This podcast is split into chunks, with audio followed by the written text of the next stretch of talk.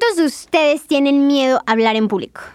Te paralizas, te pones nervioso, te suban las manos y dices, Nel, yo no paso. Noticia, no existe el miedo a hablar en público, existe el miedo al rechazo. Y tú tienes miedo a ser rechazado. de eso vamos a hablar hoy. ¡Comenzamos! Oye, hoy te quiero platicar de algo que no he platicado contigo desde que inició el podcast y es una de las conferencias y talleres que más doy y que no sé por qué no lo he compartido por este medio contigo. Hablar en público. A todos nos encanta ser el centro de atención, a todos nos gusta que nos platiquen o más bien que nos pregunten sobre nosotros, pero nos paraliza que nos pidan estar al frente, porque qué miedo hablar en público. No sé si sabías, pero solo existen dos miedos, el miedo a las alturas y el miedo a ruidos muy fuertes. Todos los demás miedos son aprendidos, son adquiridos, y todo lo aprendido se puede desaprender. Tú no tienes miedo a hablar en público, tú tienes miedo a ser rechazado, tú tienes miedo al rechazo, a que se te olvide, a que se rían de ti, a que te caigas y des el Juan Gabrielazo y que todo mundo se ría. Hay maneras para quitarte este miedo. Y, quiero platicarte. O sea, tú aprendiste a tener miedo, pero recuerda que no existe. Tienes que, y, te lo, y te lo digo así, yo me dedico a dar conferencias y todo esto, y siempre me dan nervios hablar en público, porque, ay, ya voy a decir, y si me equivoco, y si esto. Pero hay tres pasos para controlar esos nervios, ese miedo. El miedo probablemente nunca se va a ir, pero sí lo puedes eh, ir degradando. ¿Sale? ¿Cómo? primero necesitas conocer de ti. Y, cuando hablo de ti es cuáles son tus talentos, este, cómo está tu movimiento de escenario, tu movimiento corporal, tu facilidad de palabra, de, este, de improvisación, porque puede pasar que te equivoques y qué vas a hacer frente al error. Una vez tenía a un conferencista que quiero muchísimo y, y, él, frente a 800 personas, dijo, está hablando de educación y es bien importante que este, se preparen, que se eduquen, porque no haya.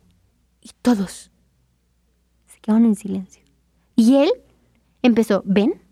¿Ven por qué es importante educarlos? Porque si no, después van a terminar dando una conferencia diciendo haiga frente a 800 personas. Y todo el mundo se empezó a reír. Él supo improvisar. Sale, necesitas aprender eso. Y para improvisar necesitas conocer de ti. ¿Cuáles son tus habilidades frente al escenario? ¿Y cuáles son tus áreas a mejorar? Después, necesitas conocer tu tema.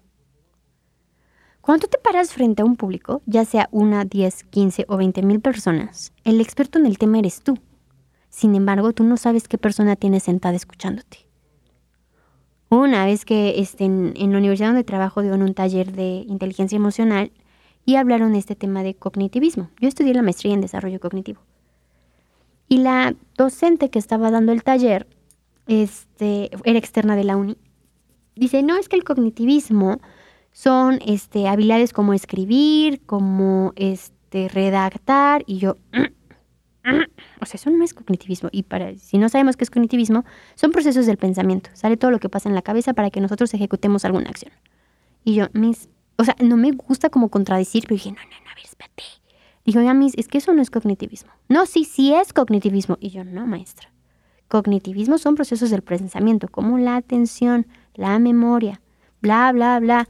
Y se queda, ah, sí, bueno, es que aquí dice una palabra antes y por eso es lo que sigue después del cognitivismo. Y yo, ah, entonces aclaremos, no es. Te puede pasar lo mismo. Tienes que ser experto en el tema. Y si no conoces la respuesta, se vale decir, por el momento desconozco la respuesta, pero si me das oportunidad, con gusto te mando un correo con la respuesta o si me das tu número, te llamo y te doy respuesta. Punto. Tienes que ser experto en tu tema, investigar. Si te dijeron lee de la página 3 a la 5, lee también la 2 y la 6. Más vale tener conocimiento de más que conocimiento de menos. Investiga tu tema, investigate a ti, conócete a ti, conoce el tema y sobre todo, conoce a tu público. Hace unas semanas fui a dar una conferencia para este, docentes y creo que ha sido de las peores conferencias que he dado. Tú tienes que hablar el lenguaje del público, no tu lenguaje.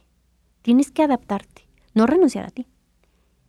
Y sí les, o sea, yo, yo siento que fue padre, pero no conecté con ellos. A ver, un docente, normalmente los docentes son las, son de los públicos más difíciles de capacitar, porque ¿qué le puedes enseñar al maestro? Es el maestro, no todos, pero sí la mayoría. Y digamos que a los profesores como de mi edad, de 20 6 a 32, como que ok, va. Pero los demás, que eran más grandes, me cerré porque no hablé su lenguaje. Eh, eh, escuchaba a un predicador, ¿no? Que decía, yo le fui a hablar a médicos, o sea, ellos no son nada, o sea, no espirituales, no son nada de, de habilidades blandas y ellos son datos duros y no sé qué. Y empecé hablando su idioma. ¿Por qué eligieron ser médicos?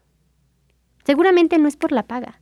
Seguramente muchos de ustedes tuvieron que vivir una pérdida o una negligencia médica para decidir estar hoy aquí sentados. En ese momento logró captar la atención de todos ellos. Habló su lenguaje. Yo no hablo el lenguaje de los profes. Conoce a tu público, cuál es el tema de interés en ese momento, de qué están, este, o con qué están interactuando, eh, de qué son expertos, cuál es su perfil, investiga eso y utiliza ejemplos que ellos estén viviendo cotidianamente.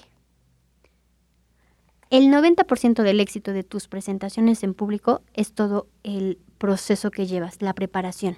El 10% es lo que pasa ese día. Entonces, si tú quieres disminuir ese miedo a hablar en público, que recuerda que no es miedo hablar en público, es miedo al rechazo, identifica estos tres puntos. Trabaja estos tres puntos. Conoce de ti, conoce tu tema y conoce tu público. Al final, hablar en público es una habilidad de liderazgo y todo líder tiene una historia que contar. Tú tienes una historia que contar, pero necesitas ganarte el derecho de tener el micrófono y pararte a hablar.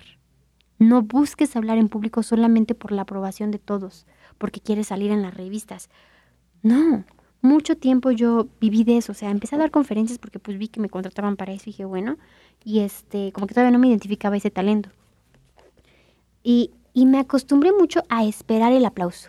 Yo ya quería que acabara la conferencia porque sabía que había gente haciendo filas, pidiéndome foto y pidiéndome un consejo y, y queriendo saludarme. Me llenaban el ego pero eso no llenaba el vacío emocional que yo tenía. Nada lo iba a llenar. Nada.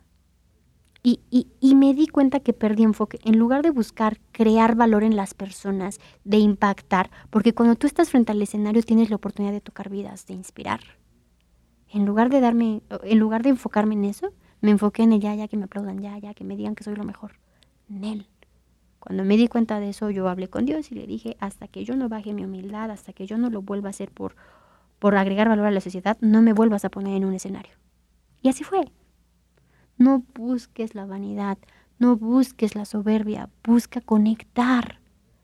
La historia que tú tienes tiene mucho que impactar. Gánate ese lugar. Gánate el derecho de estar frente a un público. Recuerda, no existe el miedo a hablar en público, existe el miedo al rechazo. La única manera de disminuir ese miedo es practicando. Ve, lánzate al ruedo, pero capacítate con estos tres elementos. Conócete a ti, conoce a tu público y conoce el tema. Que esta semana tu tarea sea hablar frente a alguien, una, dos o tres personas, virtual o presencial, y dime cómo te fue. Te quiero mucho, soy tu fan, vales mil, nunca cambies. Besos, bye. Bye.